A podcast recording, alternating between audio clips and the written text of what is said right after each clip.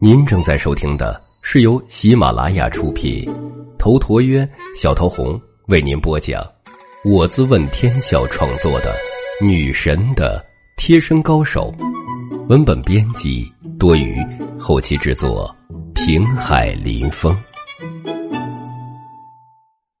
第二十五集，诗书震怒。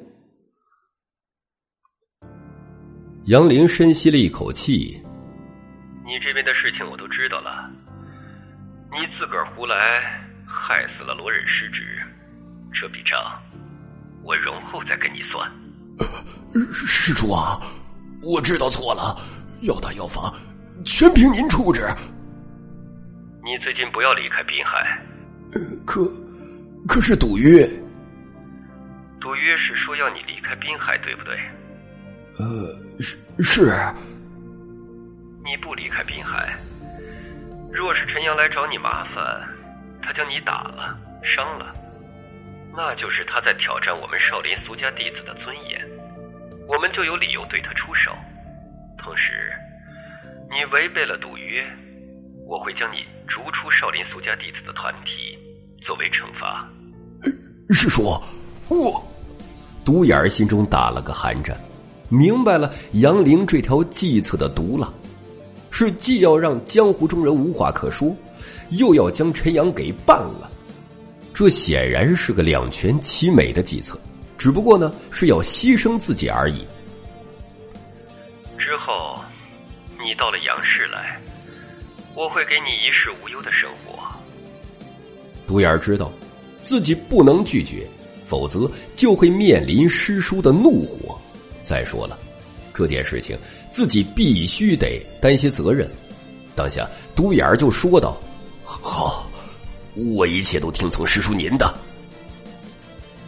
可，可是万一陈阳并不对我出手怎么办呀？又或者他要直接将我杀了？”朗朗乾坤，若未签订生死状，他安敢杀人？不过。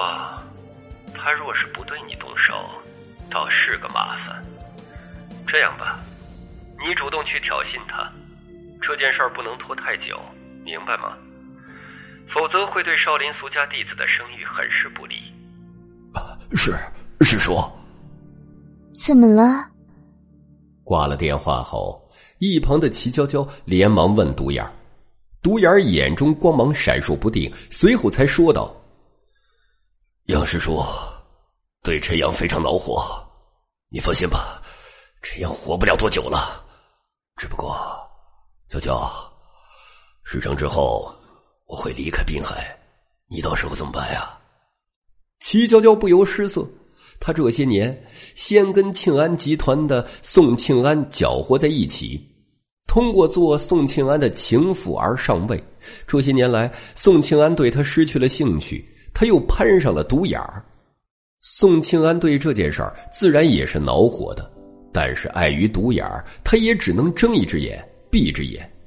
独眼儿是保安之王，这不是最可怕的，最可怕的是独眼儿背后的少林苏家弟子这个集团。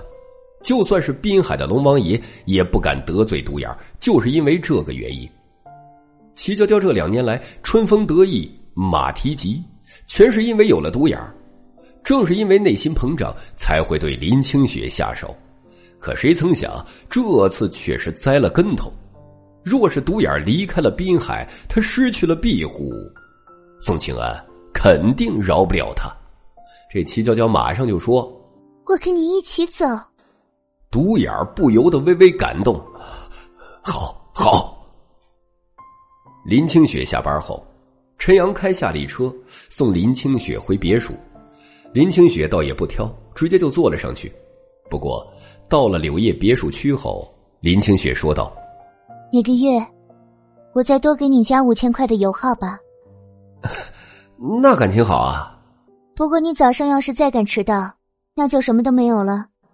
好，保证不迟到。陈阳呵呵一笑。如此之后，陈阳才跟林清雪道别，他又去接苏晴下班。本来。陈阳也想着不要去接苏晴了，他想疏远苏晴来着，但是却又不忍心苏晴去挤公交车，这当真是矛盾至极呀。苏晴也打来了电话，就在木镜的茶庄等他，并叮嘱陈阳开车慢点不着急。如今的苏晴就像是温柔贤惠的妻子，事事都替陈阳着想。陈阳虽然可以心狠手辣、杀人如麻，但是面对苏晴的柔情，却是没有任何的抵抗力。到了木静的茶庄后，才发现木静也在。陈阳，过来喝杯茶再走。正是吃晚餐的时候，喝什么茶呀？你请我吃饭。木静不由得翻个白眼儿。合着我是欠你这臭小子的，你就知道来占我便宜。一旁的苏晴温柔的嗔了陈阳一眼：“我请大家去吃饭，我跟他开玩笑呢，我请吧。”“是啊，是啊，静姐钱多的花不完，咱们帮她用点是为她行善积德。”“滚你的陈阳，说的好像姐有多缺德似的。”陈阳乐呵呵的。不管怎么说，一众人马上就去对面找了家不错的餐厅吃饭。陈阳喜欢大口吃肉，要了狮子头、红烧肉，吃的好不痛快。苏晴偶尔会给陈阳夹菜，又给他倒水，关怀的无微不至。这点点滴滴的温暖，其实是让陈阳感动的。中途，苏晴去了趟洗手间，穆静微微一笑：“哼，看得出来。”你对苏晴挺上心的，他也对你不错。你有结婚的打算吗？你觉得我适合结婚吗？哼想听真话还是假话？废话。真话就是，你不适合结婚。你这个家伙天生好斗，性子火爆，一旦结婚只会给苏晴带来伤害。你还真是实话实说啊！你说的没错。我也的确没想过结婚的问题。我喜欢一个人，喜欢和女人一夜之后各奔东西，不留羁绊。你和我是同一种人，我们都在追求武道上更高的境界，追求属于我们的彼岸。算了，不提这个东西了，走一步算一步吧。木镜也就不再说这件事儿，他目光一转，独眼还没有离开滨海，我看他也没有离开滨海的打算。这件事儿显然已经惊动了少林俗家弟子那个团体，很有可能，独眼留下是高层的授意。独眼显然是没有胆子不走的，如果是高层授意，那么就说明少林俗家弟子团体已经对我出招了。对，所以我要提醒你，一定要格外的注意。现在这件事情很可能是杨氏集团的杨林接手了。杨林是少林俗家弟子。言字辈中最出色的一个，下面许多师兄弟都听他调遣。这个杨林，你绝对不能小觑。他的杨氏集团如今资产达到了五十多亿，他的人脉也很广。然而，更重要的是，他的修为非常高，很有可能，他是一个金丹高手。陈阳不由得微微失色，这么恐怖吗？这也是我的猜测。具体的不清楚，杨林的身份注定他会很少出手。他这个人很聪明，非常的有手段。如今杨林的难题就是：一，他不能公然对你动手，那是违背了道义的；二是，他不能任由你活下去，那是对少林俗家弟子这个金字招牌的践踏。所以，这种情况下很有可能独眼会作为弃子。来打破僵局，独眼来挑衅我，被我打残，然后杨林将独眼逐出少林，做给武术界的人看。最后，杨林表示我欺辱了少林，对我出手，如此一举两得。的确很有这个可能。还有，如果我单纯的打伤独眼儿或是击退独眼儿那并不能让武术界的人信服，因为独眼儿主动挑衅，的确是独眼儿的不对。可如果独眼儿死了呢？那么大家一定会认为独眼儿是我杀的，到时候杨凌就可以以雷霆之怒前来杀我，武术界的人也无话可说。木镜不由得暗暗啧舌，这是一条毒计呀！既然你已经猜出来了，你打算怎么化解？走一步是一步吧。便也在这时，苏晴走了过来，两人也就不再多说了。